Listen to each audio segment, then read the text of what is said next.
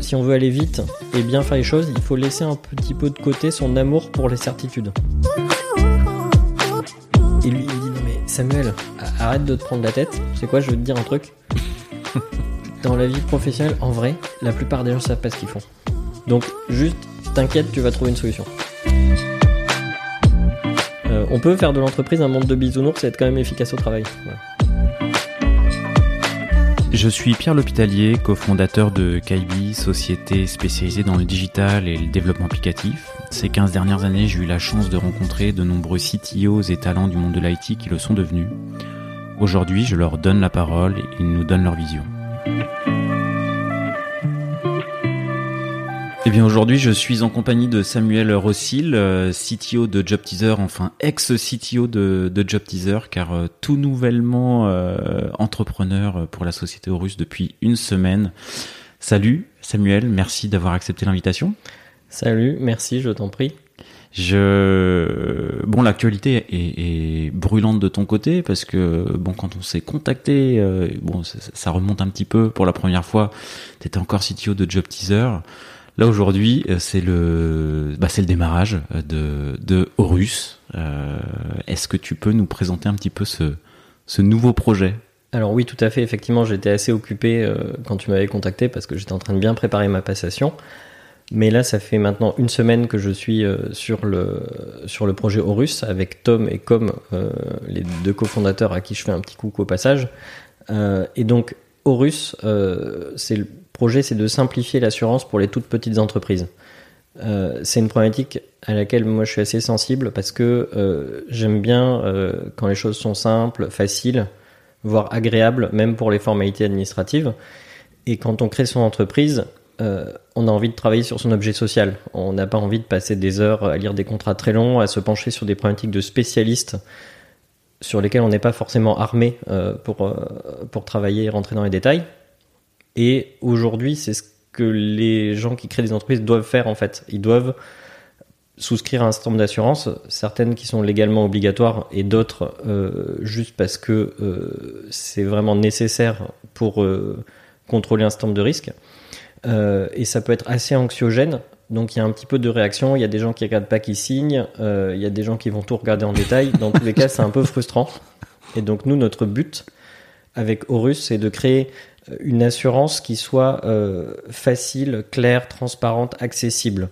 Si on prend des exemples, on voudrait faire un petit peu la même chose que ce que Luco a fait pour le grand public, mais pour les toutes petites entreprises.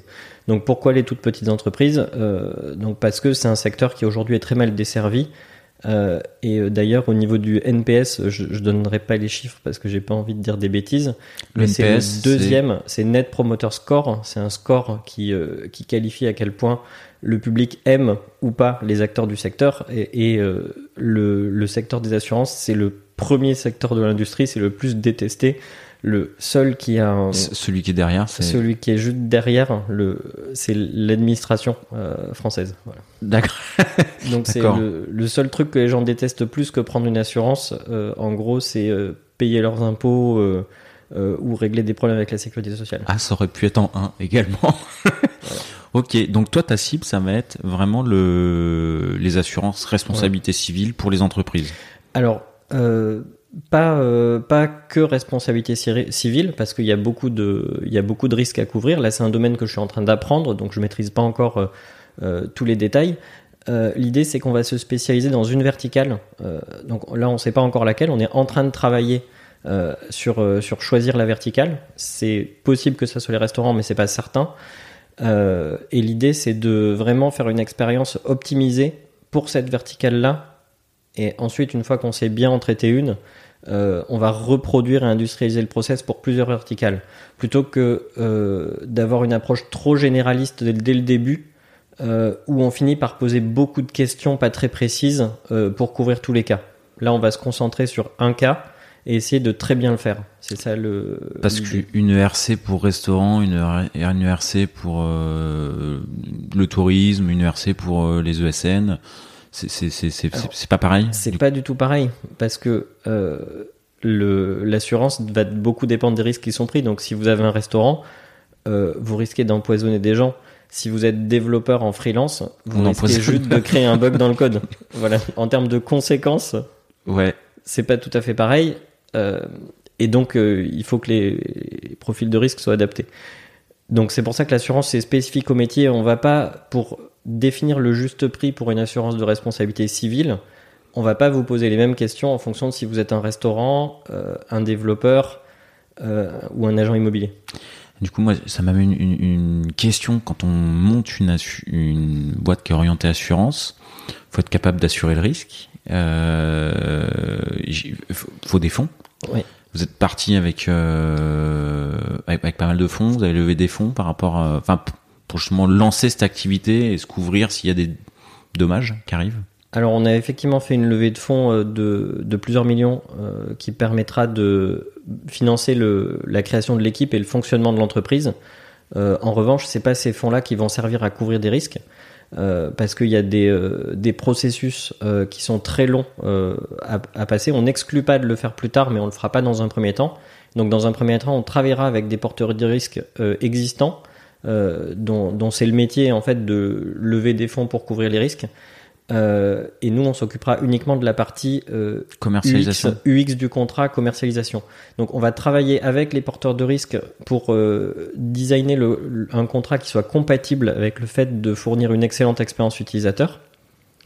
Euh, et on s'occupera de, bah, de tout l'interfaçage avec le client. Donc, D'accord, donc- souscription, déclaration de sinistre, traitement vous, de sinistre, vous vous positionnez un peu comme, au final, un positionnement de courtier. Euh, vous n'allez pas porter le risque, vous apportez le, le- les contrats à des, à des gens qui vont le porter, quoi. Euh, voilà, c'est ça. Sauf qu'avec une petite différence avec un courtier, c'est que le courtier vend euh, les produits tels qu'ils existent, alors que nous, on va designer le produit et le trouver des porteurs de risques qui veulent nous l'acheter. Donc c'est pas tout à fait le même, la même logique. C'est d'ailleurs toutes les néo-assurances euh, commencent comme ça. En fait, il y a une trajectoire. On commence par euh, penser le contrat euh, d'une manière qui sera pratique pour l'utilisateur. Ensuite, on discute avec des porteurs de risques qui vont affiner les choses pour s'assurer que c'est un risque qu'eux sont prêts à couvrir. Et ensuite, après, ça permet de se développer. On se développe comme ça dans une première étape. Et ensuite, certains franchissent le pas de devenir eux-mêmes porteurs de risques en passant les certifications nécessaires. Ok, ok, ok. Et to- toi, ton, ton, ton rôle dans cette associ... enfin, dans ce nouveau projet, euh, bon, j'imagine qu'il est- va être très technique. Tout à fait. C'est plutôt, c'est je- plutôt la partie développement du produit, développement de l'UX, développement de l'UI. Euh, euh, dans l'association, euh, voilà, t'es, t'es, t'es sur la partie développement euh, de la plateforme technique. Oui, effectivement, voilà, puisque je rentre en tant que CTO. Donc, il y a le développement, mais il y a aussi, euh, bon, quand on démarre une entreprise et qu'on n'est que trois, euh, on fait évidemment beaucoup plus que juste euh, le truc qu'on est censé faire précisément. Euh, donc oui, euh, je vais développer le produit, mais euh, évidemment, je vais euh, aussi apporter ben, mon expérience, je dirais, en management, en structuration d'entreprise, etc., parce que j'ai vu beaucoup de choses sur comment doit fonctionner une entreprise. Donc là aujourd'hui, euh, je m'occupe aussi des process RH, de euh, la façon de choisir euh, des fournisseurs. Par exemple, on doit on doit bientôt se doter d'un ATS parce qu'on va devoir recruter pas mal de monde. Euh, donc c'est euh, ATS, ça veut dire euh, Applicant Tracking System. D'accord. Euh, donc c'est un logiciel qui permet en gros de gérer les candidats euh, et les, les workflows. Donc voilà, il y a beaucoup beaucoup de choses à faire et effectivement parmi toutes ces choses-là, il y a évidemment construire le socle de l'application. Donc là c'est euh, c'est une expérience assez euh, excitante parce que c'est un petit peu comme un side project euh, où on est tout seul, on prend toutes les décisions, faut aller super vite. Sauf que c'est pour un projet sérieux et professionnel qui doit aller en prod à la fin. Donc euh, ça introduit euh, euh, voilà, c'est une expérience que j'ai jamais vécue avant et que je trouve extrêmement, euh, extrêmement intéressante parce qu'il y a zéro historique, zéro contrainte, à part juste faire un bon produit et le mettre sur le marché. Et donc je trouve ça très excitant. Tu, tu vas remettre les mains dans le cambouis- dans le code directement. Du coup, tu vas avoir un rôle de contributeur individuel au démarrage, ce que tu n'avais peut-être pu euh, dans Ouais. tes précédentes expériences. Oui, effectivement, ça, ça faisait pas partie euh, de mon travail au jour le jour euh, dans mes postes précédents. Par contre, je les ai jamais enlevés du, du cambouis entre guillemets parce que j'ai toujours Euh, en gros, quand l'organisation du travail dans mon entreprise ou le choix des technologies ne me permettait pas d'être, euh, d'avoir un rôle de contribution individuelle en plus de mon rôle de CTO, euh, j'ai toujours travaillé sur des projets perso, euh, en plus euh, sur le côté à mes heures libres. Voilà, ça a été des, un petit peu comme des hobbies. J'ai poussé certains projets un petit peu loin. Là, du coup, bon, il n'y a pas la vidéo, donc je peux pas les montrer. Mais c'est, voilà, j'ai développé un jeu vidéo en 3D, par exemple, dont je sais pas si on pourra mettre le lien dans les commentaires, par exemple. On pourra. Voilà. On Mais je pourra. mettrai le, je mettrai le lien vers le jeu vidéo dans les commentaires. Ceux qui les curieux pourront aller voir. Ok, ok, ok. Ouais, euh, avec plaisir, on le mettra dans les commentaires, on le mettra de, de- dans la com que pour, pour que tout le monde puisse aller voir le pro- le- les projets perso. Et donc du coup, tu vas lancer le du, du recrutement. Euh, Enfin, vous déma- tu démarres en tant que contributeur individuel, tu vas tu vas démarrer le développement, tu vas faire les choix techniques. Vous allez partir sur Ouais. quel choix? Tout à fait. Alors, be- beaucoup de questions en une. Euh, déjà, si on prend un peu de recul par rapport à la trajectoire, quand on crée un nouveau produit, il y a un petit peu deux phases. Il y a une phase de host incertitude dans laquelle il faut beaucoup itérer jusqu'à avoir trouvé le product market fit, c'est-à-dire euh, aujourd'hui on a une vision, on affirme des choses sans rien savoir euh, sur, en ayant des, hypothèses et des raisons de supposer qu'il y a un besoin. Euh, ça, il va falloir le prouver que c'est vrai. Et donc, pour prouver que c'est vrai, le seul moyen de le faire, c'est de mettre un produit devant les utilisateurs avec un prix et de voir s'ils ont envie de l'utiliser et de payer pour l'utiliser. Euh, donc, les enjeux dans cette première phase, c'est de le plus vite possible amener le produit devant les utilisateurs. Euh, En général, ça marche pas du premier coup. On trouve des problèmes. donc, on, on itère très très vite.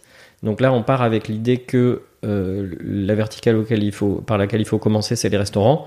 Peut-être que dans un mois, on aura changé d'avis et on sera en train de faire autre chose, donc il faudra adapter le produit. Donc la première phase, c'est une phase d'itération très rapide. Ensuite, une fois qu'on a trouvé le product market fit et que euh, on a confirmation par le marché, par le, le fait que l'utilisateur achète le produit, du fait qu'il y a effectivement quelque chose à faire, à ce moment-là, il faut passer à l'échelle. Donc Pour- dans la pourquoi, première pourquoi phase- vous avez choisi le vertical restaurant du coup? Alors parce que c'est celle qui est la plus mécontente euh, de son assurance euh, en règle générale. Donc c'est celle dans laquelle ça va être le plus difficile d'opérer, mais c'est celle dans laquelle ça a du sens d'opérer aussi en fait. Euh, parce que le, la vision à la base, c'est de faciliter la vie des gens qui créent des entreprises. Donc euh, on préfère aller faciliter la vie des gens pour qui c'est déjà le plus difficile possible de trouver la bonne assurance, plutôt que d'aller faciliter la vie des gens pour qui, bon, c'est pas extraordinaire, mais euh, ça va. Voilà, donc c'est pour ça qu'on veut commencer par les restaurants. Euh, c'est euh, d'ailleurs c'est pas quelque chose qui fait consensus euh, dans le milieu de l'assurance parce que les porteurs de risques avec qui on discute souvent nous disent mais pourquoi vous voulez commencer par les restaurants? Faites un truc facile euh, comme les freelances où la pire chose qui peut leur arriver c'est de perdre leur ordinateur. Euh, donc euh, voilà, c'est je, je, je caricature un peu. Mais euh, voilà, c'est en- c'est certainement en s'attaquant euh, ben, aux, problèmes difficiles qu'on peut apporter beaucoup de valeur. Donc c'est pour ça qu'on qu'on privilégie cette verticale-là. Euh, après, si à un moment on rencontre un mur et qu'on ne sait pas comment, comment faire pour le contourner, on, on commencera par d'autres verticales et on reviendra aux verticales les plus difficiles une fois qu'on aura fait nos preuves. Voilà. Donc ça, c'est juste un exemple de changement euh, qui peut avoir lieu dans le plan. Du coup, pendant cette phase de, pré-market fit. Euh, donc là, pendant cette phase-là, euh, on doit tout optimiser pour pouvoir itérer le plus vite possible sur le produit. Et donc les choix techniques en découlent.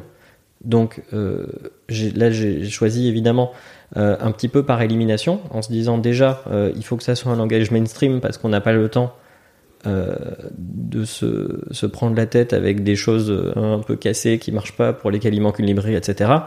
Donc ça, ça, ça, shortlist déjà un certain nombre de, de langages. Euh, ensuite, un deuxième filtre, c'est que dans le métier de l'assurance, c'est un métier qui est fonctionnellement très complexe. Il y a beaucoup d'objets qui sont liés entre eux, beaucoup de subtilités, il y aura beaucoup de règles métiers à implémenter. Et donc, on, veut un langage qui soit statiquement typé pour permettre d'avoir une certaine vélocité euh, dans le développement de, fonctionnalités euh, logiques euh, complexes. Euh, et ensuite, la troisième contrainte, c'est qu'il faut que ça soit un langage que moi je connaisse, puisque c'est moi qui vais développer dessus. Donc, euh, pour ça, il y en a un pour lequel les astres étaient pas mal alignés, et c'était TypeScript, puisque c'est un langage assez mainstream, moderne, c'est basé sur JavaScript. c'est un langage dans lequel on peut être extrêmement productif parce que tous les idioles fonctionnent bien. C'est un langage assez populaire qui nous facilitera le recrutement plus tard. Donc c'est ça le, la technologie de départ. ensuite, même raisonnement au niveau de la base de données. On va partir avec MongoDB parce que ça sera plus facile d'itérer sur le modèle de données euh, qui sera certainement amené à évoluer euh, si on part sur une technologie qui va forcer une modélisation assez simple euh, et à l'essentiel de la logique d'être dans le code. Voilà, donc c'est pour ça qu'on choisit ces deux technologies là et que bah, on commence on commence comme ça. Ok, des, des côté infra voilà, du coup, côté infra, euh, là, c'est pareil. Euh, c'est pas core business d'avoir la meilleure plateforme euh, technique, du moins de la développer soi-même. Donc, on, achète un truc tout fait sur étagère qui marche très bien. Et donc, on va hoster sur Heroku. Puisque c'est un plateforme as a service qui a fait ses preuves et, et, qui fonctionne bien, tout simplement. Donc, du coup, on va partir là-dessus. Euh, c'est pas euh, ça, c'est un choix beaucoup moins structurant parce qu'on peut facilement, euh, quand on design bien son application, on peut facilement changer d'hébergement. si plus tard on veut gérer notre propre cluster Kubernetes, on pourra très bien migrer très facilement l'application qui a été construite sur Heroku dessus. voilà, il y aura aura pas de problème de vendor locked-in.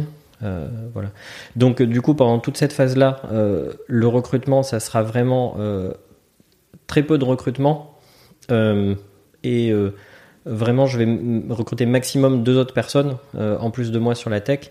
Donc, idéalement, j'aimerais bien avoir une personne très forte en front-end euh, qui va quand même accepter euh, de faire du back-end aussi parce que je veux pas avoir des gens qui s'enferment dans une toute petite partie de la plateforme.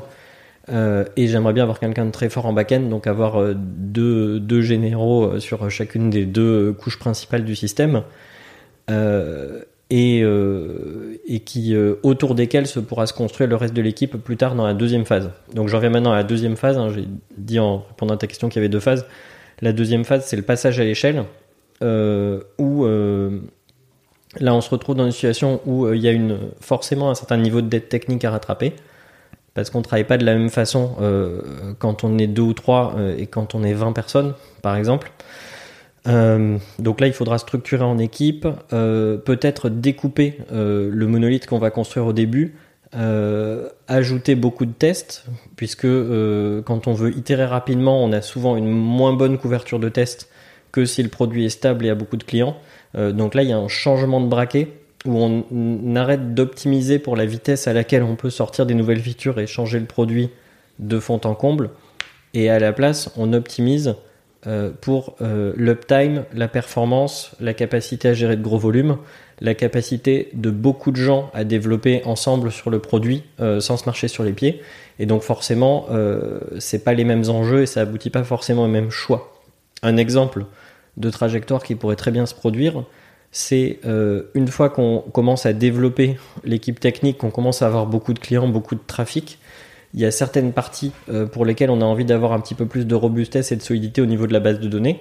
Et donc on pourrait à ce moment-là envisager d'extraire euh, certaines parties du produit euh, dans un microservice à part qui va par exemple utiliser une base de données relationnelle si c'est comme PostgreSQL, si c'est pratique pour cette partie-là du, métier. Et donc là, on peut imaginer par exemple avoir une équipe qui travaille sur ce microservice qui serait un microservice cœur, comme par exemple le pricing, euh, ou euh, la détection de la fraude ou des choses comme ça. Donc on commence par quelque chose de simple avec des technologies sur lesquelles on peut itérer aussi rapidement que possible. Et ensuite, au fur et à mesure, on développe, on structure l'équipe et on extrait des parties euh, de ce monolithe-là. Et je vais faire une petite digression sur le monolithe quand même. Quand tu dis monolithe, ouais, tu pars sur une, architecture monolithe au départ et ensuite tout tu, à fait.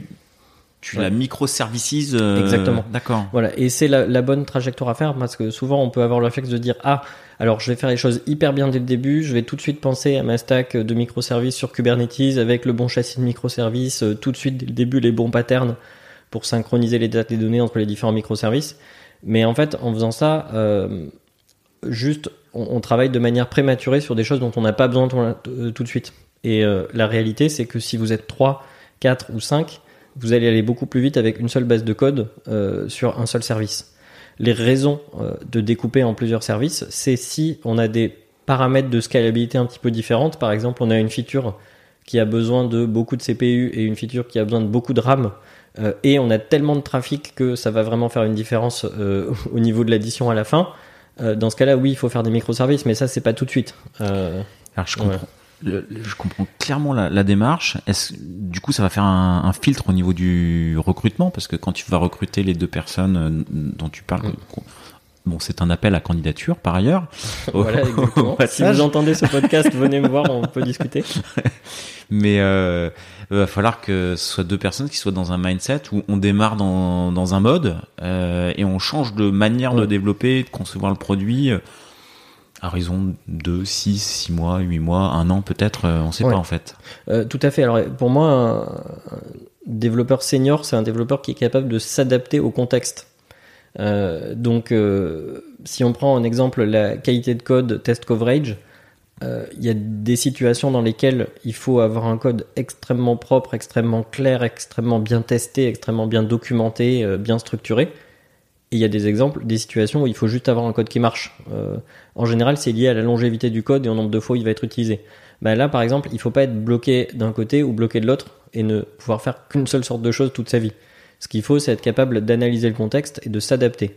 Pareil pour le langage. Si on est dans une situation où il y a besoin d'un langage compilé, il faut savoir partir sur un langage compilé. Si on est dans une situation où euh, il y a besoin d'un langage euh, non statiquement typé parce que c'est un petit projet et qu'il faut aller plus vite, euh, il faut savoir s'adapter. Pareil pour les bases de données, pareil pour les frameworks. euh, il faut savoir s'adapter à ce dont il y a besoin en fonction du contexte, que ça vienne de contraintes techniques, de contraintes historiques, de contraintes euh, euh, RH même.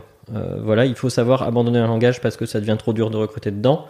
Euh, et donc un bon développeur, c'est un développeur qui observe le contexte qui est autour de lui et qui fait ses choix en tenant compte du contexte. Et pas quelqu'un qui part de ses principes et qui impose à l'environnement les choix qui découlent de ses principes.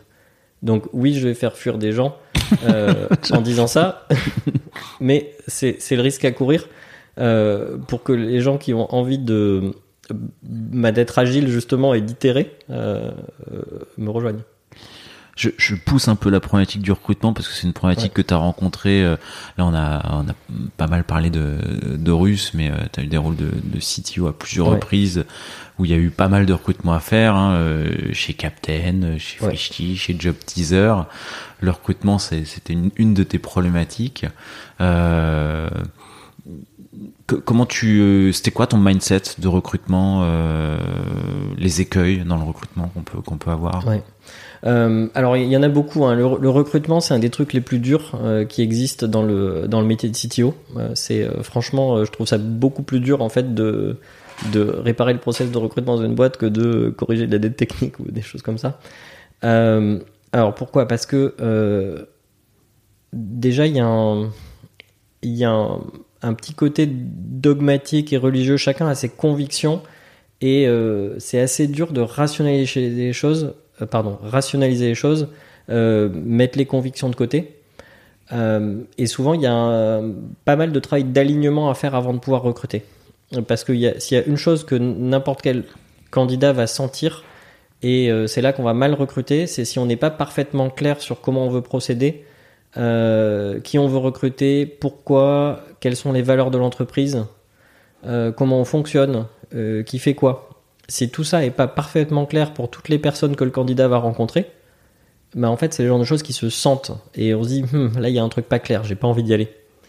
Euh, alors que à l'inverse, si ce que fait l'entreprise est clair pour tout le monde, la façon dont on le fait est claire pour tout le monde, ou alors les zones d'ombre sont euh, claires, communiquées, partagées, euh, si on sait qui va faire quoi et qu'est-ce qui sera attendu, bah en fait là on a envie d'y aller parce qu'on sait à quelle sauce on va être mangé. Changer de job, c'est déjà ça vient avec une certaine part d'incertitude.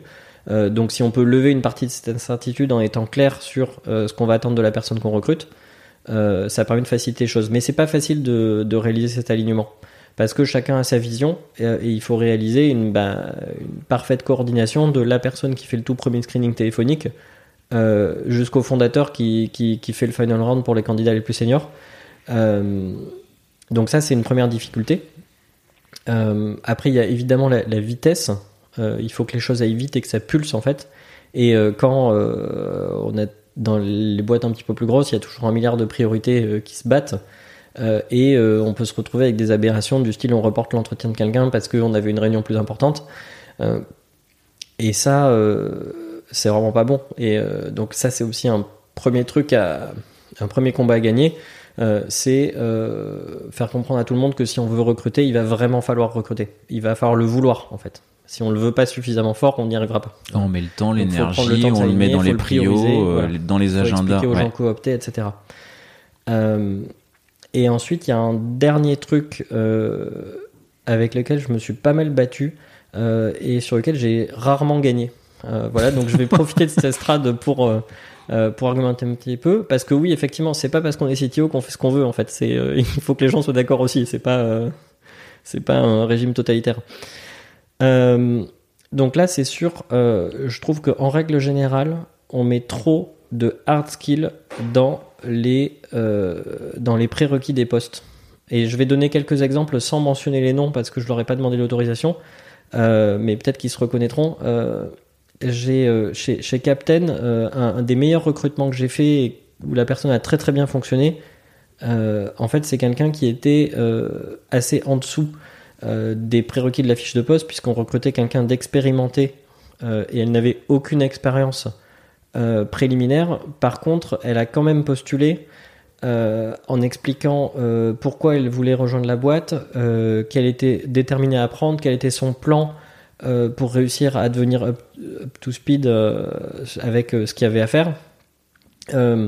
Elle a donné quelques exemples de situations où elle a fait preuve de grande capacité d'adaptation euh, pour justifier du fait qu'elle disait pas ça en l'air et qu'elle voudrait euh, s'adapter. Euh, et donc elle a montré une grosse volonté en fait d'obtenir le poste et une détermination à faire ce qu'il fallait pour pouvoir atteindre le niveau nécessaire.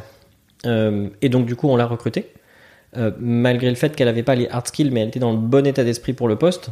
Et en fait, six mois plus tard, c'était un des meilleurs éléments de l'équipe. Donc, euh, voilà, ça c'est des choses auxquelles il faut faire attention. C'est que en fait, être dans le bon état d'esprit, ça de très très loin, c'est beaucoup mieux que juste par pur hasard avoir travaillé sur la bonne techno. Par exemple, si euh, on met dans les prérequis du poste qu'on veut quelqu'un de tout de suite efficace en React, euh, et que derrière on a un candidat qui n'a pas fait de React, mais qui a déjà fait de la programmation réactive dans un autre contexte, et qui a les bonnes dispositions intellectuelles, on sait qu'il va pouvoir apprendre rapidement. Et, euh, et, donc il faut lui donner sa chance, et trois mois après avoir recruté, il maîtrisera React. Donc peut-être qu'il y aura des petites subtilités avec les hooks, euh, custom qu'on va développer, etc., dans lesquels il va se prendre les pieds dans le tapis au début, mais c'est pas grave, c'est pour ça qu'il y a la code review, euh, des tests de non-régression, euh, et on va apprendre au fur et à mesure. Euh, donc souvent, quand on fait passer un entretien, et ça je l'ai pas mal fait moi aussi. Il y a vraiment, euh, c'est une mise en scène dans laquelle on est en situation d'autorité. Euh, et euh, bah, il y a un, réflexe humain un peu malsain qui consiste à profiter de cette situation d'autorité pour se sentir en train de juger la personne, etc. Et finalement, quand on dit que quelqu'un n'est pas assez bon, quelque part on dit moi je suis dans cette boîte et j'ai ce poste, donc je suis meilleur. Voilà. Et donc ça, c'est un, un biais dans lequel il faut vraiment pas tomber. Euh, et voilà, il faut pas hésiter à donner leur chance aux gens euh, qui sont dans le bon état d'esprit et qui en veulent vraiment. Voilà. Et j'ai jamais recruté, regretté en fait euh, les paris, les, les, les, paris comme ça où j'ai réussi à faire passer une personne contre l'avis des, des, des autres personnes qui l'ont évalué, ou alors les fois où il y a eu un débat assez fort là-dessus. En fait, il n'y a jamais une situation où, ça s'est mal passé derrière de parier sur les, soft skills et la, volonté de la personne de progresser. Et tu dis que tu as peu gagné sur ce sujet? Enfin, ça t'est arrivé de dire, bon, écoutez, là, je prends mes responsabilités, je le sens vraiment bien, j'y vais. Euh, mais des fois, tu regrettes de ne pas l'avoir. Ouais. Alors après, j'ai aussi un principe, c'est que euh, je vais, euh, je considère que dans le recrutement, le, la personne qui a le dernier mot, c'est le manager qui recrute la personne. Donc je vais jamais aller obliger à utiliser de mon poste de CTO pour obliger un de mes managers à recruter quelqu'un dans son équipe s'il a pas envie de le recruter. Euh, parce que c'est pas, euh, je trouve, c'est juste pas correct euh, en fait de fonctionner comme ça. Il y a des, quand on a des responsabilités, il faut aussi avoir les moyens qui vont avec. Et moi, j'aimerais pas que mon boss m'oblige à recruter quelqu'un, donc je le ferai pas pour pour les les gens de mon équipe. et donc oui, bah j'ai souvent argumenté, essayé de convaincre parfois je l'ai convaincu, et à chaque fois où j'ai convaincu, ça a bien marché. Quoi. Voilà, je fais des petits clins d'œil euh, euh, à ceux qui voulaient pas recruter le candidat parce qu'il n'était pas assez fort en React ou, euh, Bah, tu, tu nous ou diras. parce qu'il connaissait euh, pas encore Node.js si- ou parce si- qu'il avait des petites lacunes en architecture. S'il se reconnaît et si tu veux qu'on le- qu'on le mentionne dans les commentaires et qu'il est d'accord, tu, tu, tu nous diras. je vous dirais. Et est-ce qu'à contrario, ça t'est arrivé de, de te planter sur des recrutements euh, Ouais. euh, où euh, sur le papier, euh, niveau hard skills, bah, il y avait tout? Alors oui, et d'ailleurs souvent ce qui m'est arrivé c'est de mal identifier les hard skills nécessaires. Euh, Ah, donc c'est pas forcément le candidat Donc, euh, qui pêche, ouais, mais c'est- la fiche de euh, poste ouais. qui est mal Exactement. conçue, quoi. ouais, exactement.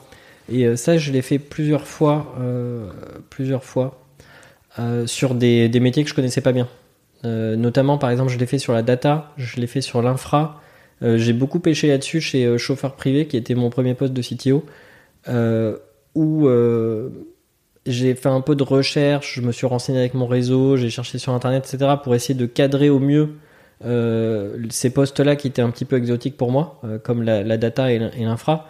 Et donc sur les premiers recrutements, j'ai recruté des personnes tout à fait valables qui avaient rien demandé à personne entre guillemets. C'est moi qui suis allé chercher. Elles avaient les compétences qu'il y avait sur la fiche de poste. Elles sont venues. Et en fait, le problème c'est que les compétences que j'avais mis sur le poste, c'était pas les compétences qu'il fallait pour réussir dans le poste.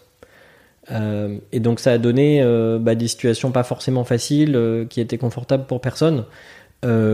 Et bon, je vais pas rentrer dans les détails, hein, c'est pas, c'est- pas le sujet. Mais du coup, en, bah, définissant mal ces postes et en recrutant des gens qui étaient tout à fait comme il fallait pour ce qui était écrit sur la fiche de poste, bah, ça peut quand même ne pas fonctionner. Voilà.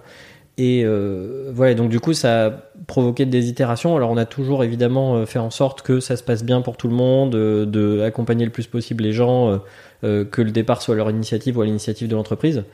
Mais voilà, ça mène pas forcément à des moments faciles. Et ça, c'est une des difficultés du rôle de CTO et même du rôle de manager en général. C'est que quand on est contributeur individuel, les erreurs qu'on fait, euh, ça se traduit par des bugs dans le code et des trucs qui marchent pas bien dans le produit. Bon, c'est triste, euh, mais ça va. Et par contre, quand on est manager, les erreurs qu'on fait, euh, bah, ça se traduit par des choses désagréables dans la vie des gens qu'on gère. Et ça, c'est une des choses les plus dures bah, qu'il faut qu'il faut assumer quand on a un rôle de management.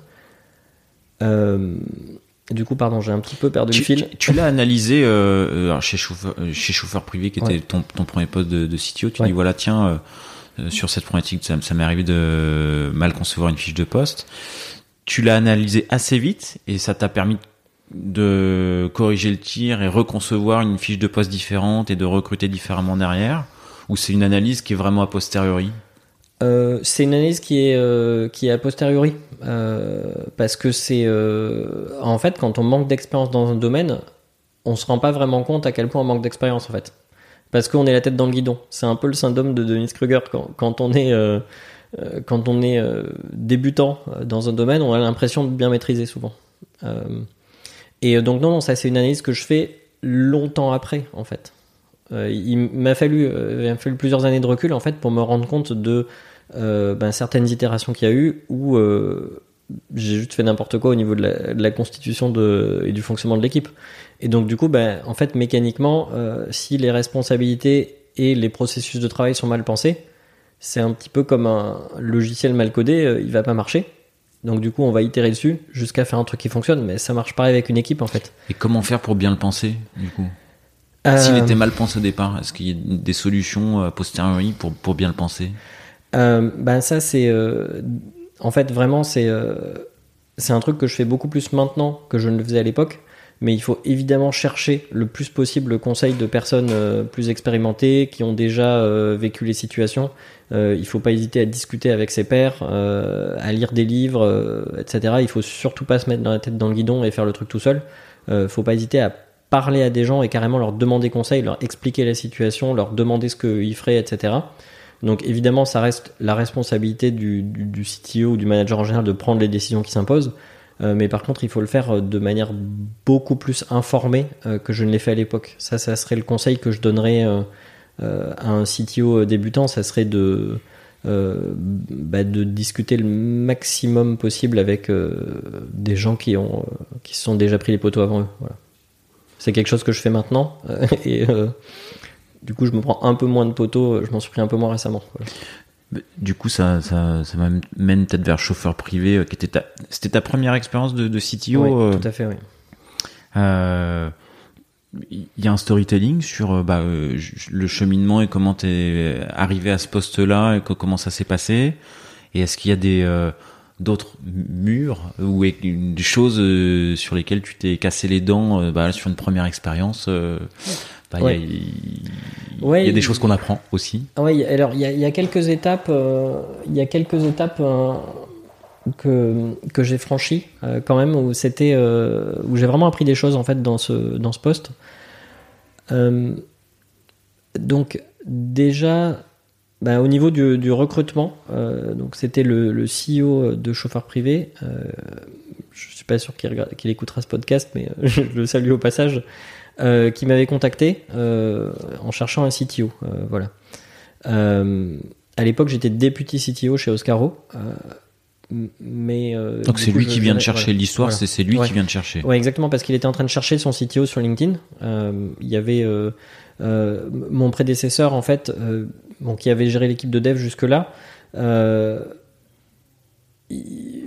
Bon, à l'époque, le, setup faisait que il y en a aucun des deux qui se projetait dans le fait de faire le passage à l'échelle de, chauffeur privé dans, dans ces, conditions-là. donc c'est pour ça qu'il cherche un nouveau CTO. Euh, et donc, euh, donc je suis arrivé. Et euh, le, donc le, c'est, c'est marrant parce que dès le, dès le passage, il y a quelque chose qui a fondamentalement changé dans ma vie, dans ma vie professionnelle. Je gérais une équipe plus petite, mais j'avais quand même beaucoup plus de décisions à prendre. parce que je me suis rendu compte de. C'est la première fois que j'avais pas un boss qui était techniquement compétent.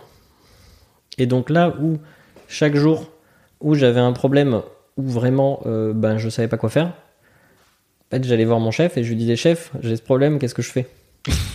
Et donc, du coup, là, on en discutait et je sortais de la discussion en ayant les idées claires sur ce qu'il fallait faire. Euh, parfois, il se plantait, mais c'est pas grave, j'avais les idées claires sur ce qu'il fallait faire. Euh, et, et, là, chez chauffeur privé, il y a une situation où je sais pas quoi faire.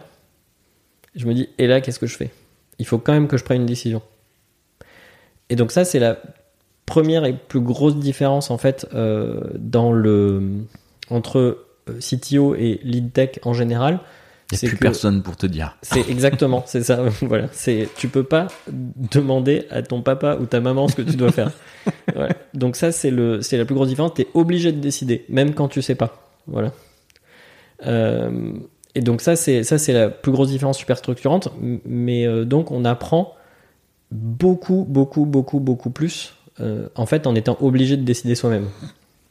Parce qu'on creuse, en tout cas, c'est ce qui s'est passé pour moi, on creuse beaucoup plus les raisonnements. Et donc maintenant, il y, a un, il y a un truc que je demande systématiquement à mes managers pour ben, les faire bénéficier, en fait, de ce, euh, de ce supplément d'expérience qu'on gagne chaque jour, en fait, quand on est obligé de prendre des décisions. C'est que je leur demande, euh, quand ils viennent me voir avec un problème, de toujours, en même temps, dire ce qu'il déciderait s'il devait prendre la décision tout seul.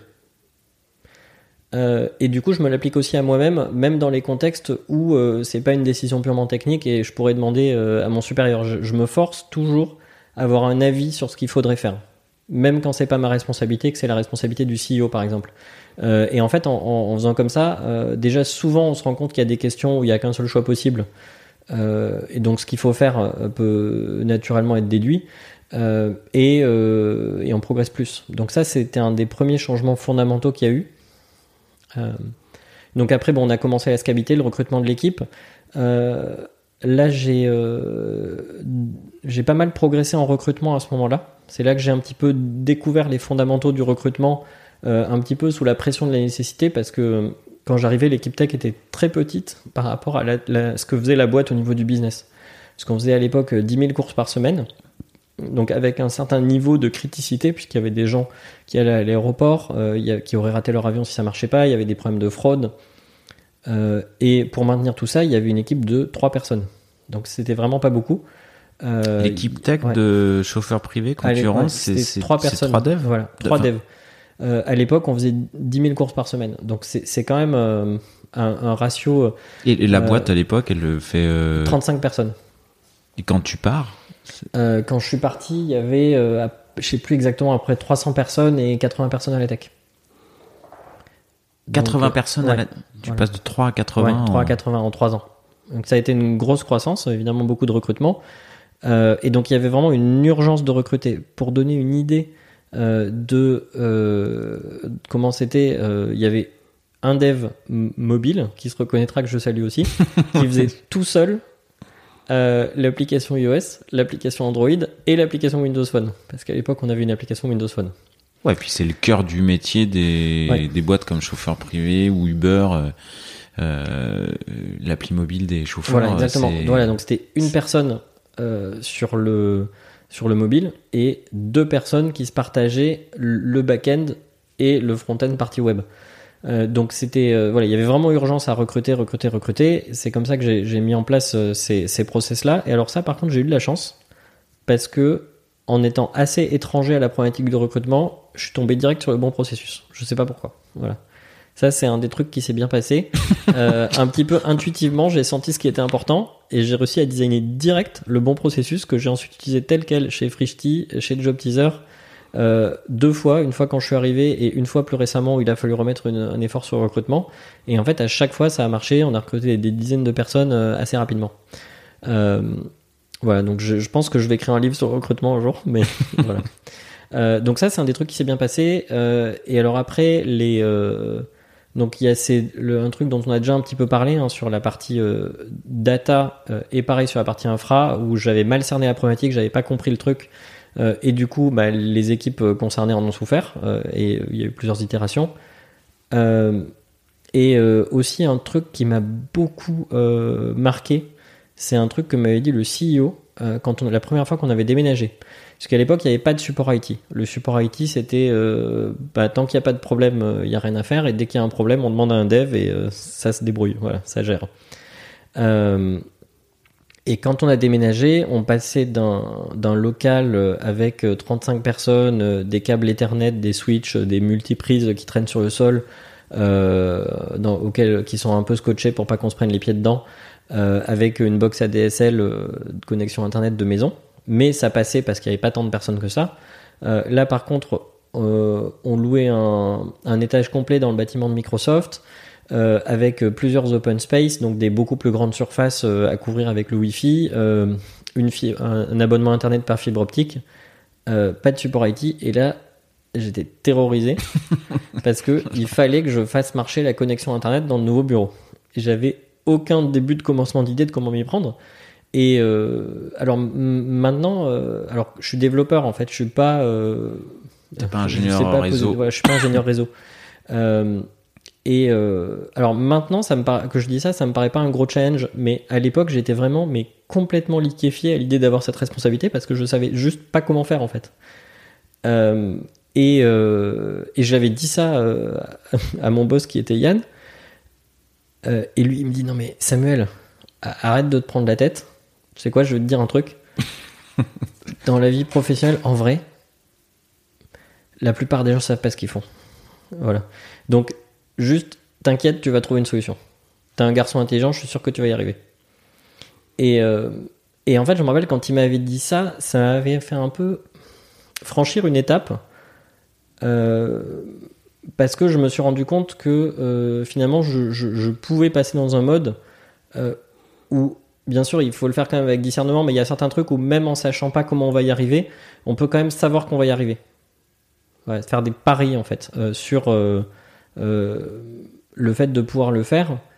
Euh, et euh, alors qu'avant, j'avais vraiment une barrière mentale. En fait, j'étais incapable d'entreprendre quelque chose si je n'étais pas certain de pouvoir y arriver. C'est-à-dire que si je ne voyais pas le chemin pour réaliser et atteindre l'objectif, je, ne pouvais pas commencer en fait et franchir la première étape en sachant pas euh, le chemin pour aller jusqu'à la dernière. Euh, le, le CEO de Captain à l'époque, quand il te recrute, il te recrute comme toi tu recrutes aujourd'hui en disant moi je recrute pas des gens qui savent tout faire ce qu'il y a sur la fiche Oui, de poste. tout complètement. Ouais, ouais, exactement. C'est un truc qu'il m'avait expliqué après. J'ai beaucoup appris sur le recrutement grâce à lui d'ailleurs. euh, c'est euh, ouais, ils recrutaient pour le potentiel. Euh, dans le process de recrutement, il y avait des gens qui avaient déjà géré des équipes de 30 personnes. Il m'a quand même recruté moi à l'époque. Ma plus grosse expérience de management, c'était 6 personnes. Euh, juste parce que j'étais plus déterminé et euh, j'avais euh, une certaine envie en fait d'avoir le poste et de franchir cette étape dans ma carrière qui a su le, convaincre. Donc ouais, il a appliqué la même méthode en fait qui est une best practice de recrutement. euh, c'est il y a un livre dessus même d'ailleurs qui s'appelle Recruit for Attitude, je crois. Voilà, c'est il faut recruter les gens qui sont euh, qui ont envie euh, en fait de de faire ce qui est nécessaire et qu'ils le montrent. Euh, et donc sur le donc là je, je me suis rendu compte d'un truc vraiment assez fondamental en management, aussi dans le management de dev, c'est que quand on est développeur, la plupart du temps, on nous donne que des tâches qu'on est certain de pouvoir y arriver, arriver à faire.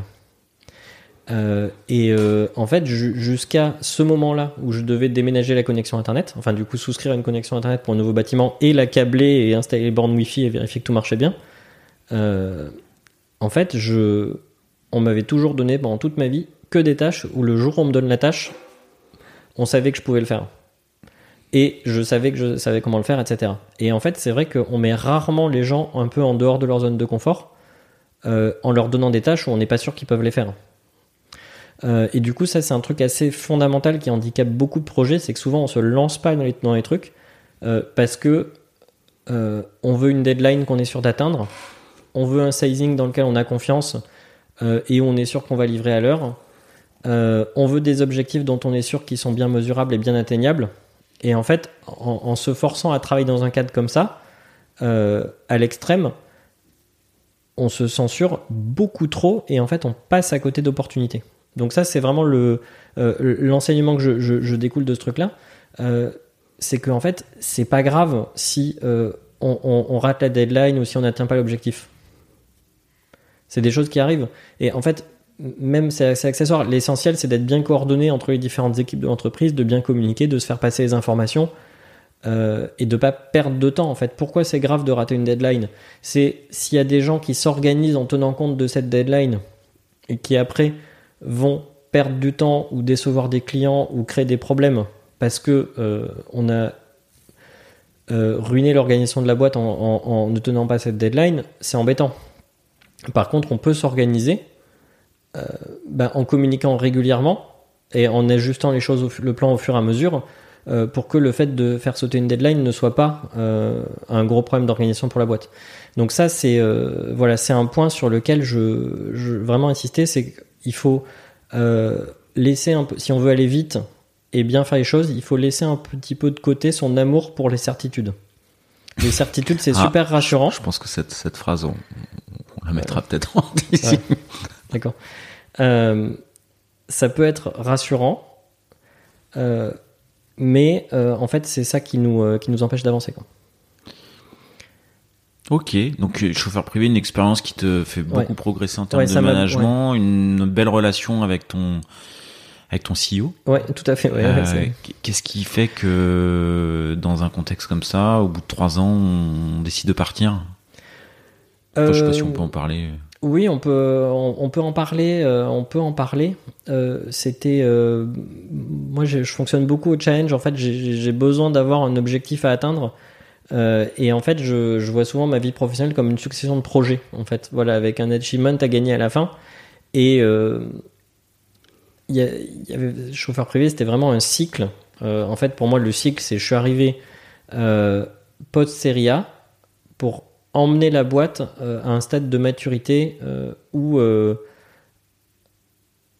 c'était passer à l'échelle, industrialiser, etc. Ce cycle il a été un petit peu complété par la vente de chauffeurs privés, euh, qui a ouais, fait passer. C'est là, Euh, voilà. il y a une vente et donc du Ouais. coup, c'est une fin de cycle. Donc là, aussi, on quoi. est passé dans une autre dimension où c'était un nouveau cycle. Maintenant, c'était intégration euh, à euh, euh, dans un système beaucoup plus complexe, euh, avec une, une dimension euh, politique, mais pas dans le. Je vais pas dire ça dans le mauvais sens du terme. En fait, c'est juste que quand on fait partie d'une très grosse structure, une grosse partie du travail consiste à se mettre d'accord avec les autres, euh, comment on priorise les choses, etc. Et du coup, c'est c'est pas un travail dans lequel moi je- j'excelle.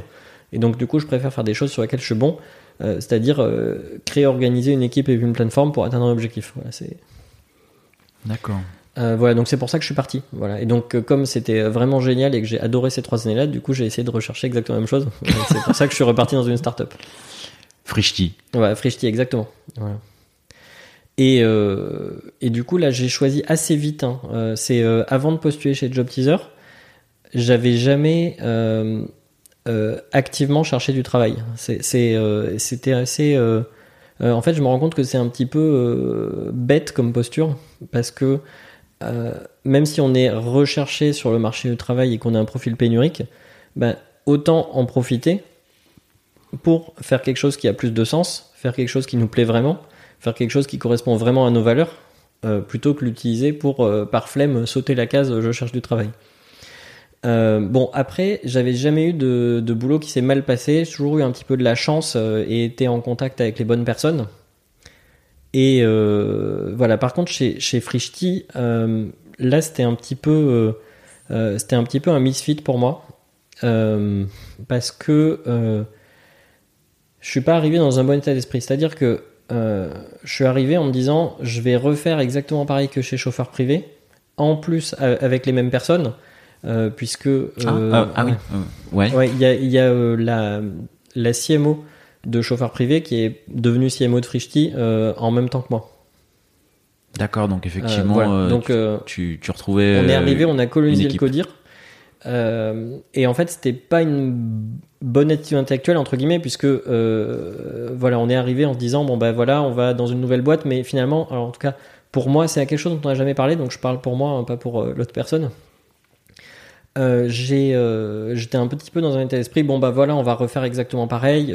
Nous, on a réussi, on sait comment il faut faire, on va leur apprendre à travailler, etc. Et en fait, à aucun moment dans ce processus, je me suis demandé comment fonctionnent ces gens-là, quelles sont leurs valeurs, est-ce que je me reconnais dedans, est-ce que j'ai envie de bosser comme ça. J'ai un peu sauté ces questions parce que je considérais comme évident que euh, ça allait être ma façon de bosser.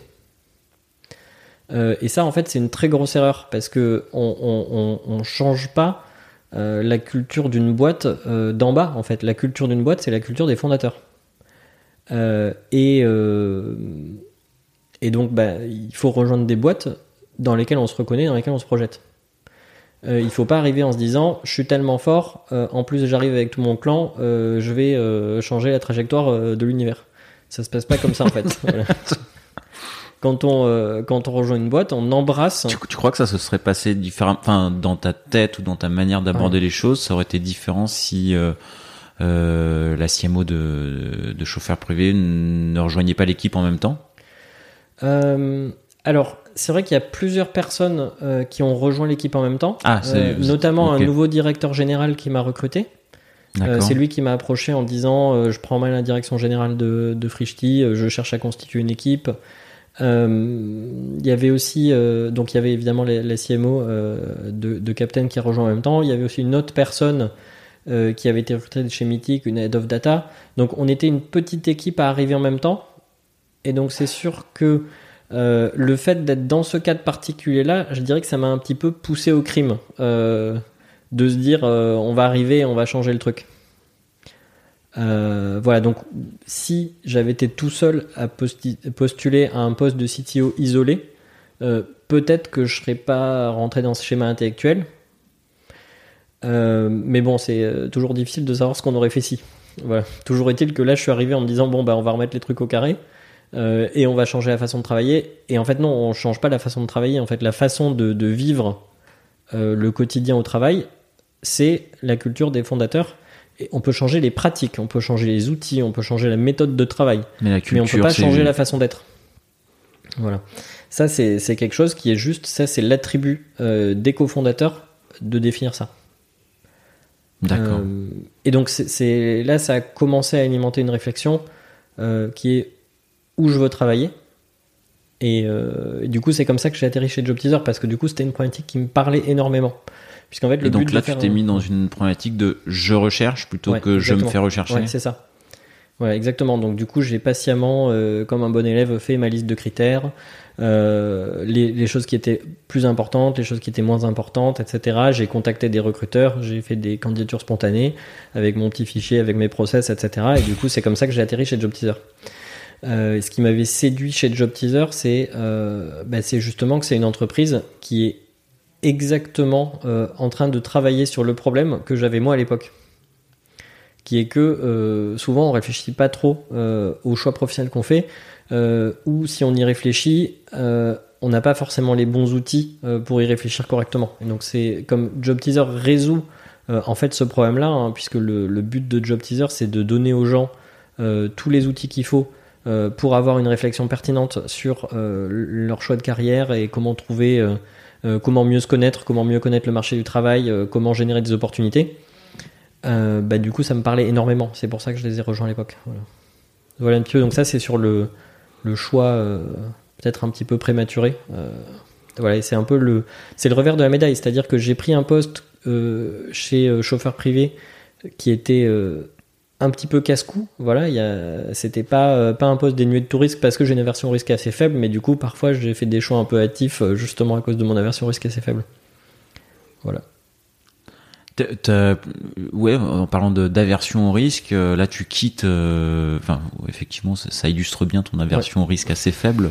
Tu quittes Job Teaser euh, pour monter une boîte. Alors bon, t'as as, un chouette poste dans une boîte en plus, je crois que t'apprécies dont la culture euh, d'entreprise, bah, tu l'apprécies aussi.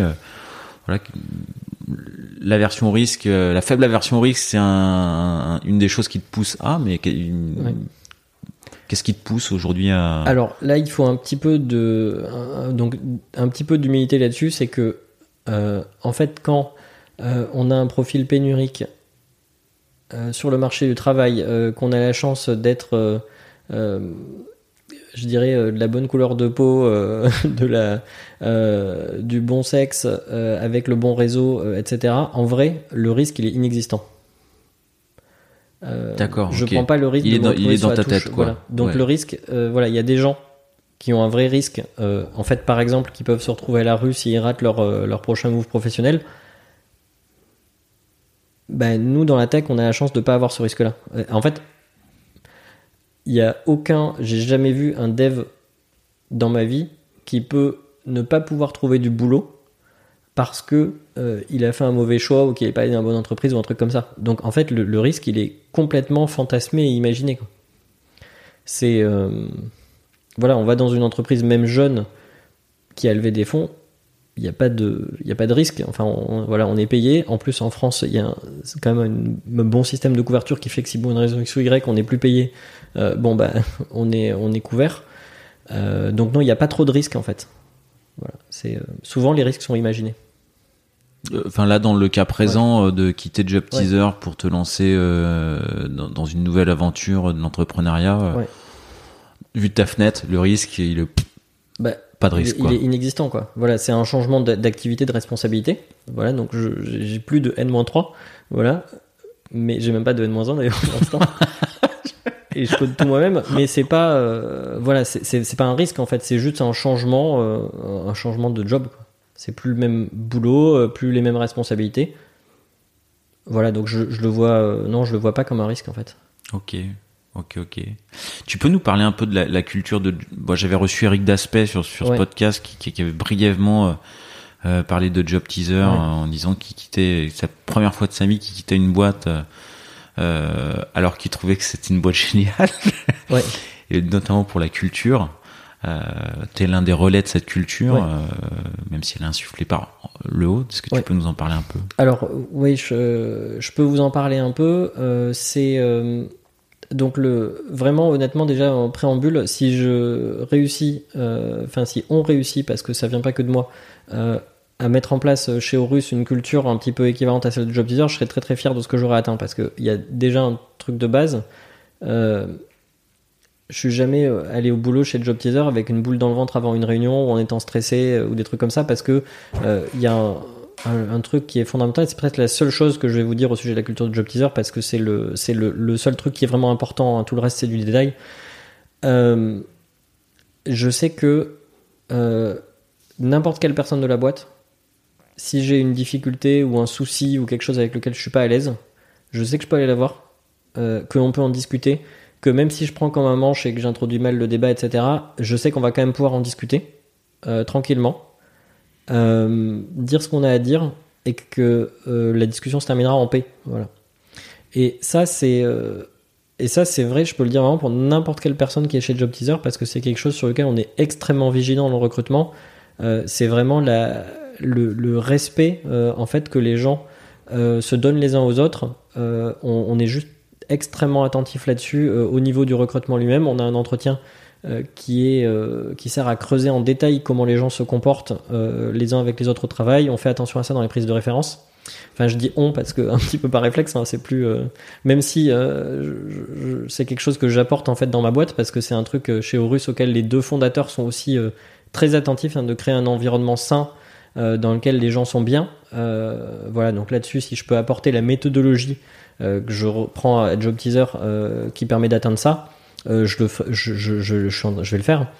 Euh, et euh, donc voilà, ça c'est un peu le résultat de la culture, c'est que on peut parler de n'importe quoi à n'importe qui.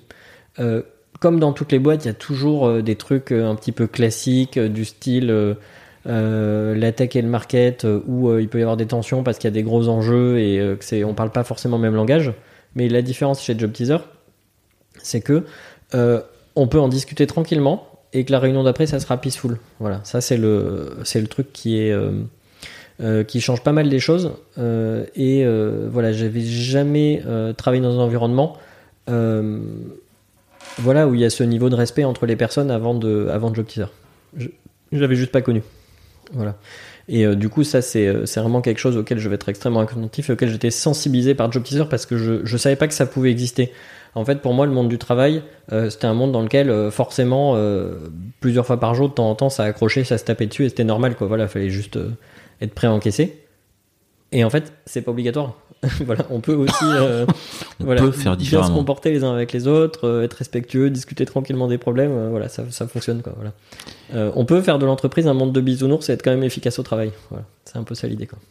Et, et Eric à l'époque m'avait parlé de, de la bible de, Ouais. de Job Teaser, euh, Radical ouais, Candor. Tout à fait, ouais, Radical Candor. Euh, c'est euh, ouais, donc c'est un, livre que je, dont je recommande la lecture. Il y en a deux autres en fait d'ailleurs dont je recommande la lecture aussi. Allez, allons-y. Donc il y a un livre qui s'appelle Getting Out of the Box, qui est donc c'est le titre du livre. Je, je- je pense qu'on pourra mettre les références dans les commentaires.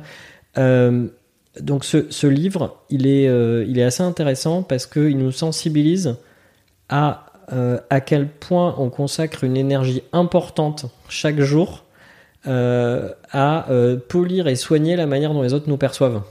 Et que du coup, dans cet exercice-là et dans cette quête de se demander à chaque fois comment les autres me perçoivent, est-ce que je suis assez bien, est-ce que je suis assez beau, euh, est-ce que ma voix est bonne dans le micro, euh, est-ce que les gens vont regarder le podcast, etc. On, gaspille en fait une énergie très importante avec ça. Et euh, donc il détaille un petit peu ça, les mécanismes par lesquels on peut parfois vraiment s'enfermer et se retrouver à tête dans le guidon euh, dans, des, euh, des quêtes mais complètement futiles qui, qui aident pas. Et en fait au travail, une grosse partie bah, de l'efficacité au travail est justement perdue euh, à cause de toutes ces, De ces questions d'ego et l'image qu'on veut renvoyer. Donc je suis sûr que ça va te parler le nombre de projets qui se sont enlisés ou qui ont avancé moins vite parce que quelqu'un a pas dit au bon moment que tel truc il avait foiré euh, et que du coup le, il faut changer le projet. Euh, le nombre de choses dans les de, de fois où on s'est entêté euh, dans des pistes qui marchaient pas juste parce que il y a un tel qui avait pas envie de reconnaître qu'il avait tort et qu'il avait engagé l'équipe sur un truc qui marchait pas. Euh, le nombre de fois où on a reformulé une conclusion pour s'assurer que personne ne soit vexé euh, par le, le wording de la conclusion. Le nombre de digressions qu'il y a euh, dans les dans les, les Est-ce que conversations c'est de travail. différent ouais. sur, dans d'autres cultures? Alors, ça, je sais pas, j'en sais rien, mais parce que c'est, mais j'ai l'impression que c'est assez universel. hein. D'ailleurs, le livre est écrit par un, un américain. Je, alors, je, je suis pas sûr que je, je dis pas l'auteur, mais je vérifierai après. Mais je crois que c'est un américain euh, qui est l'auteur de ce livre. Euh, et euh, voilà, donc ça, c'est, euh, vraiment partir euh, des besoins des autres, être toujours sensible euh, aux besoins des autres et pas trop euh, perdre de temps sur est-ce que j'ai l'air bien euh, moi. Voilà, ça c'est. c'est un peu l'enseignement de ce livre. Ensuite, le deuxième que je recommande, c'est Radical Candor, qui est effectivement la Bible de Job Teaser. Et donc, du coup, la thèse du livre, en une phrase, c'est un exemple du livre, c'est si on voit quelqu'un qui sort des toilettes, la braguette ouverte, On lui dit. on va lui dire qu'il a la braguette ouverte, même si c'est gênant. Ça va nous gêner de lui dire, mais on va lui dire. Et on va pas lui dire en se moquant de lui, en faisant Ah, regarde, ta braguette est ouverte, euh, t'as vraiment l'air débile. Euh, on va le voir en lui disant ta braguette est ouverte. Voilà, on va lui dire euh, de manière simple, factuelle, directe, en essayant de pas se moquer de lui. Euh, bah en fait, c'est pareil quand on fait un truc beaucoup plus grave que d'avoir la baguette ouverte. Voilà. Euh, si voilà, si on a, si on foire systématiquement euh, les projets euh, parce que euh, il y a une chose qu'on fait de travers, bah il faut le dire en fait. Voilà. Voilà, si on dit, s'il y a des gens qui disent pas bonjour le matin et qui vexent leurs collègues, bah il faut leur dire. Voilà, c'est toujours dire les choses, mais de manière le plus simple et la plus bienveillante. C'est vraiment des des trucs débiles parce que c'est tout un livre pour expliquer des choses qui semblent un petit peu évidentes, mais qu'en fait, au jour le, jour au travail, on pense pas forcément à appliquer. euh, et, euh, et souvent, on les applique pas parce qu'on a peur pour soi-même. Euh, par exemple, si on a un feedback un, petit peu difficile à entendre à faire à un collègue, on va peut-être pas oser parce qu'on va se dire après il va m'en vouloir, il va me glisser une peau de banane à l'occasion, etc. C'est un peu un réflexe humain d'avoir peur en fait du jugement des autres. Mais en fait, si là on met son propre intérêt derrière et on se dit non, on va pas se demander si moi je vais avoir l'air bien en faisant ça, si je vais avoir l'air bête si jamais je me trompe, euh, si jamais ça aura des conséquences pour moi, je mets mon intérêt de côté, je pense à l'intérêt de la personne. Si vraiment je me trompe pas dans mon jugement euh, et que j'ai raison de penser ça et que ça crée des problèmes, je vais lui rendre service en lui disant. Et en fait, la réalité, c'est euh, un retour qu'on m'a beaucoup fait, c'est que je donne souvent du feedback aux gens avec qui je travaille. Donc c'est quelque chose que je pratique avec assiduité régulièrement et euh, j'en demande moi-même aussi. Et en fait, la réalité, c'est que les gens sont super reconnaissants euh, quand on les aide à se rendre compte d'un truc qui qui va pas dans ce qu'ils font. Ben parce que ça leur permet de faire mieux la fois d'après et souvent euh, d'arrêter de faire des trucs qui leur donnent l'air un peu bêtes, etc. Donc les gens sont contents en général. Euh, voilà, et le troisième, c'est. euh, Tu- tu- tu me- il y avait un truc euh, quand on avait échangé qui m'avait Ouais. paru étonnant. Tu m'as dit, je me considère pas forcément comme un bon manager. Moi, quand je t'écoute, j'ai l'impression que ouais, donner alors, du feedback, euh, ouais, alors, en euh, fait, la communication, euh, l'acte fondateur du management, c'est le recrutement, et que t'as quand même pas mal creusé Ah, la mais ça, c'est question. parce que c'est mon travail en fait. mais euh, Mais du coup, pour- pourquoi tu me dis, tiens, le management, je sais pas si c'est là où je suis le meilleur. Bah, alors parce que euh, il il y a un truc de, base en fait que je fais pas, euh, c'est que euh, je suis un petit peu sur ma planète et je fais pas, sauf si vraiment je me contrains à le faire, je fais pas naturellement attention euh, aux besoins des autres personnes Euh, et je me mets pas à leur place en fait. Sauf si je me force à le faire, mais c'est pas très naturel pour moi. Et donc ça m'amène souvent à des situations où euh, je vais minimiser les problèmes que les gens me rapportent.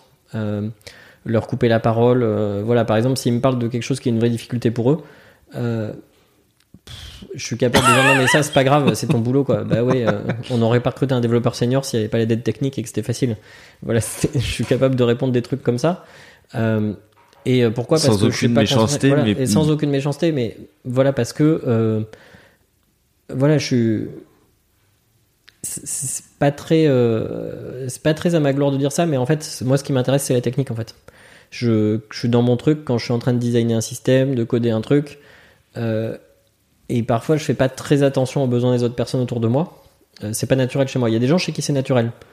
Euh, et euh, je vois les, meilleurs managers dans mon équipe avec qui je bosse je, je c'est pas un truc sur lequel on peut vraiment se forcer en fait. Il y a des gens c'est vraiment un réflexe conditionné chez eux et c'est vraiment parce que c'est important pour eux que les autres soient bien et soient de bonnes conditions, etc.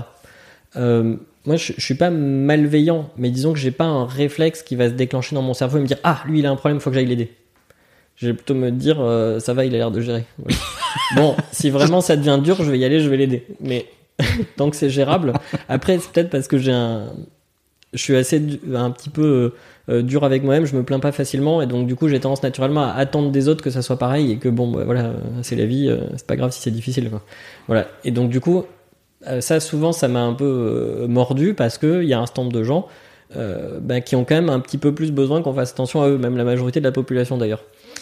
Euh, Et euh, voilà, et donc du coup, c'est pour ça que le, le management de personnes, c'est pas le truc sur lequel je suis le meilleur. Euh, les gens aiment bien bosser avec moi, enfin, j'espère, euh, euh, parce que je suis assez concis, clair, droit au but, je suis ouvert à la discussion, on peut ajuster les choses, etc. Donc je dirais que je, je pense que je, je, suis un collègue de travail pratique et facile de bosser avec, mais par contre je suis pas attentionné. Voilà, et je pense que c'est important euh, quand on est un manager d'être attentionné. Donc du coup, j'ai une petite quantité d'attention euh, que je suis capable d'accorder aux autres, que je, je, garde surtout pour mes N-1 pour vraiment euh, qu'ils soient bien. Et en général, je délègue le management, voilà, tout simplement. J'essaye je, de m'entourer de très bons managers qui, eux, vont bien faire le travail. voilà, et, et, moi, je m'occupe des aspects un petit peu plus techniques de la que, stratégie. Est-ce que, est que, tu le dis quand tu onboardes des gens ouais. Est-ce que tu dis, bah, je vous donne les clés de moi-même Oui, tout à fait. Ouais attention, c'est pas de la méchanceté, c'est pas de la malveillance, mais attention, voilà, je, je, je suis comme ça, euh, faut, faut, le savoir, t'as les clés. Ouais, je, je leur explique, euh, donc ça, tous mes, mes managers se reconnaîtront, je leur explique que si jamais t'es en difficulté, je, je m'en rendrai pas forcément compte tout seul, donc n'hésite pas, voilà, n'hésite pas à me le dire, voilà, c'est, et je pense que globalement, il, il veut mieux être toujours transparent sur les trucs euh, sur lesquels on n'est pas bon, euh, bah, pour que les autres puissent s'adapter et compenser en fait, tout simplement. Voilà, bien sûr, faut essayer, il faut pas se complaire. Hein. Alors attention, il y a un truc que je je ferai jamais, euh, c'est de me dire ok c'est pas grave, c'est pas de ma faute, je suis pas un bon manager, tant pis quoi. Voilà, donc je, je vais toujours faire le maximum d'efforts en fait pour compenser ce trait naturel qui me pousse à être un peu plus centré sur les sujets techniques que sur les personnes.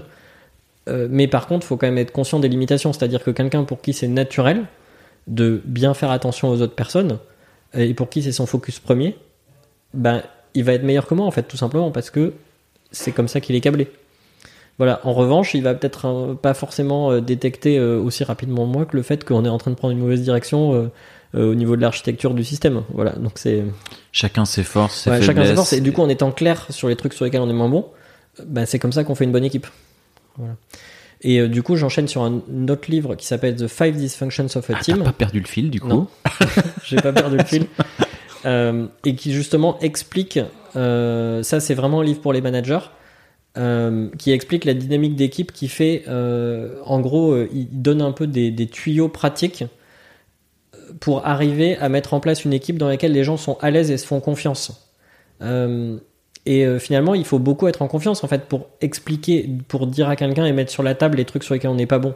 Même par exemple dans un processus de recrutement, j'essaye de recruter quelqu'un pour être mon manager et je le préviens, attention, euh, si tu bosses pour moi, tu auras un mauvais manager. Alors je le dis pas exactement comme ça, mais bon, c'est euh, on met les choses à plat. Mais en fait, le fait que les gens soient vraiment transparents sur leurs forces et leurs faiblesses, les trucs qu'ils ont ratés, c'est super important pour que le groupe prenne les bonnes décisions et agisse intelligemment en fait, parce que chacun prend des décisions. Euh, la qualité des décisions est, euh, est capée par la quantité d'informations disponibles. Si je prends des décisions avec une information incomplète sur l'état d'avancement du travail des autres, les risques qui pèsent sur le projet, les forces et les faiblesses de chacun, je vais forcément prendre des mauvaises décisions aussi brillantes euh, que je puisse être. Donc, la clé du bon fonctionnement d'une équipe, c'est que les gens euh, soient à l'aise pour dire les trucs qui les font passer pour des idiots. Genre, en fait, je vous ai dit aujourd'hui que j'allais développer ce truc. Là, je suis en train de me rendre compte qu'il y a une chance sur deux qu'en fait, ce que je voulais faire ne marche pas. Euh, et que demain, euh, je préfère vous le dire maintenant que dans deux mois. Voilà. Mais en fait, c'est pas euh, donc c'est pas un mécanisme qui est automatique et il y a beaucoup d'équipes dans lesquelles les gens ne se disent pas ce genre de choses. Donc ça, c'est vraiment un livre pour les managers qui rentrent dans euh, dans les détails de. Comment tu dis qu'il s'appelle The Five Dysfunctions of a Team. Ok. Ok, ok, on mettra, on mettra en, en, référence. Et ces trois livres-là que j'ai cités, c'est vraiment des livres qui ont changé ma vie. Euh, bah, non seulement au niveau du management, mais aussi au niveau de la vie privée même, parce que bon, c'est en fait c'est les mêmes euh, les mêmes ressorts et les mêmes dynamiques en fait. Euh, c'est de l'humain. Voilà, tout simplement. Je j'avais une petite question qui avait rien à voir. Je vais faire perdre le fil. Quand on s'était contacté, euh, tu, tu m'avais dit la première chose que tu m'as dit, c'est Ouh là là, attention, bon, les gens sont toujours très étonnés quand euh, je leur dis ça, mais euh, je suis très timide. Euh, ah oui. ce qui effectivement, je pense, ressortira pas non plus dans le ouais. podcast. Euh, que tu es très timide. Est-ce que tu travailles euh, ça? Enfin, est-ce que tu, tu fais un travail sur ta timidité? Est-ce que ça t'a desservi ou est-ce que c'est une, ça te pénalise des fois dans, dans, dans les rôles de CTO Oui, alors c'est donc déjà là ça va parce que je pense pas aux gens qui écoutent en fait. C'est pas pareil que s'ils étaient dans un amphi là, je serais, oui il n'y a pas mille personnes donc je, devant je, toi. je, les vois pas en fait hein. euh, donc euh, le donc y, ouais effectivement j'ai euh, je suis assez je suis assez timide et quand il faut parler devant d'autres personnes c'est toujours difficile pour moi. Euh, alors je pense que c'est difficile pour tout le monde hein, parce que c'est humain. Déjà c'est un truc. Il y a beaucoup beaucoup beaucoup de gens qui ont, sont exactement dans la même situation sauf que euh, la plupart des gens en parlent pas. Euh, il y a en fait j'ai tendance alors je le fais de moins en moins maintenant parce que ça a été euh, j'ai quand même pas mal l'habitude euh, du coup forcément lié à mon poste de devoir parler devant euh, des grandes assistances mais j'ai tendance à essayer de traverser le truc le plus vite possible euh, et donc, euh, bah, mon débit de parole va s'en ressentir. Je vais pas forcément faire attention euh, à est-ce que les gens sont en train de me suivre, etc. J'ai tendance à débiter le truc le plus vite possible. Et il y a un moment où ça a un peu atteint son paroxysme. Et depuis, je le fais plus et je suis capable de prendre mon temps.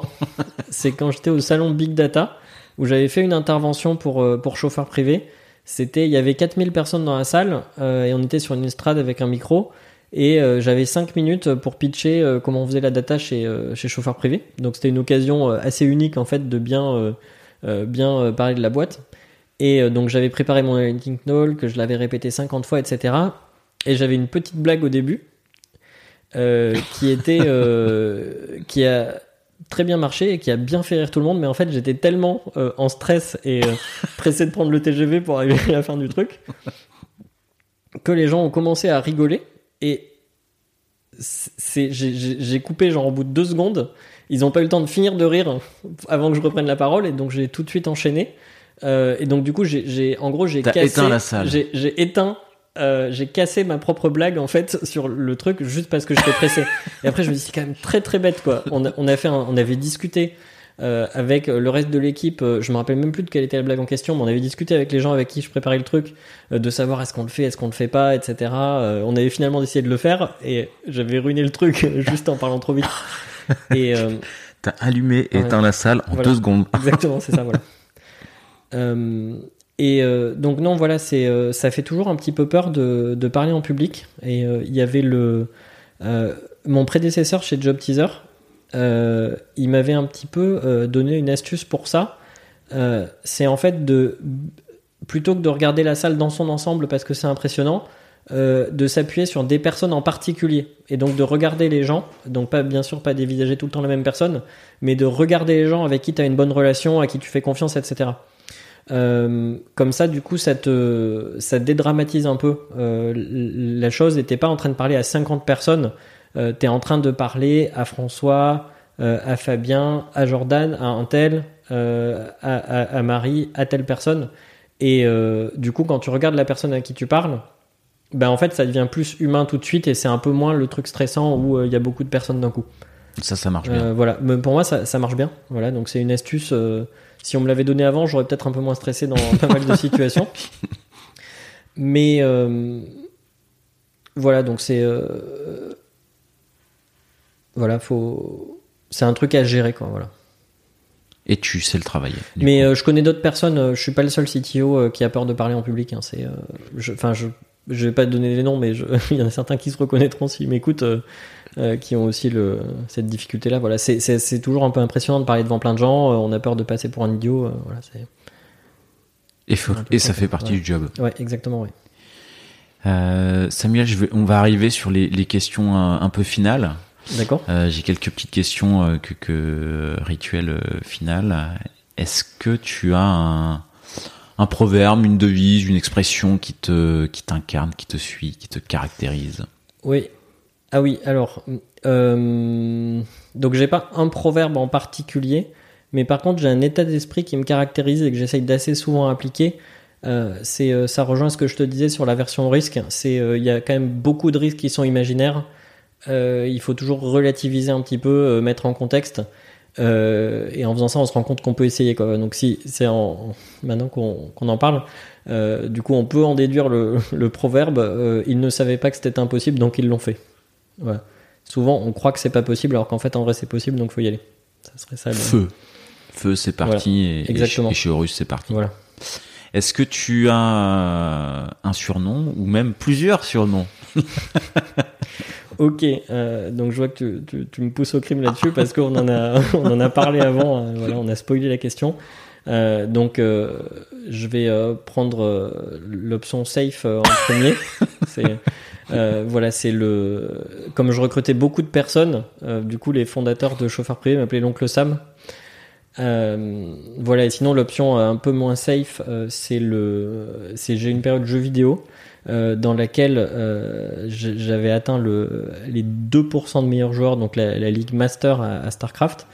Euh, et, euh, et donc du coup, euh, mes potes français qui jouent aussi à Starcraft m'appelaient Ross le Féroce. Pas mal. Voilà. C'est fini cette période? Euh, oui, c'est complètement fini. Voilà, là je, faut savoir renoncer. Voilà, choisir, c'est renoncer.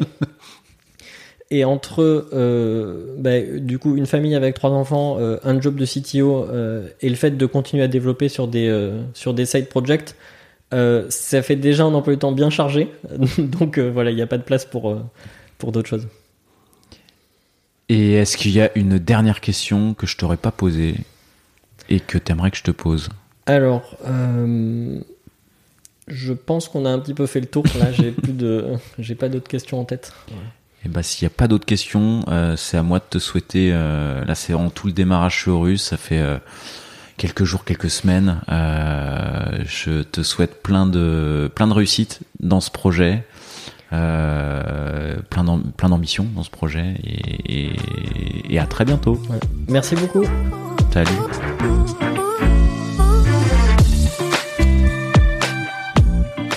L'épisode est terminé, j'espère qu'il vous a plu et si c'est le cas, c'est le moment de prendre deux ou trois secondes de plus pour euh, deux ou trois clics. Un petit clic pour un pouce bleu euh, ou un petit clic pour un partage aux copains ou un petit clic pour vous abonner euh, et ne pas rater le prochain épisode. À très bientôt.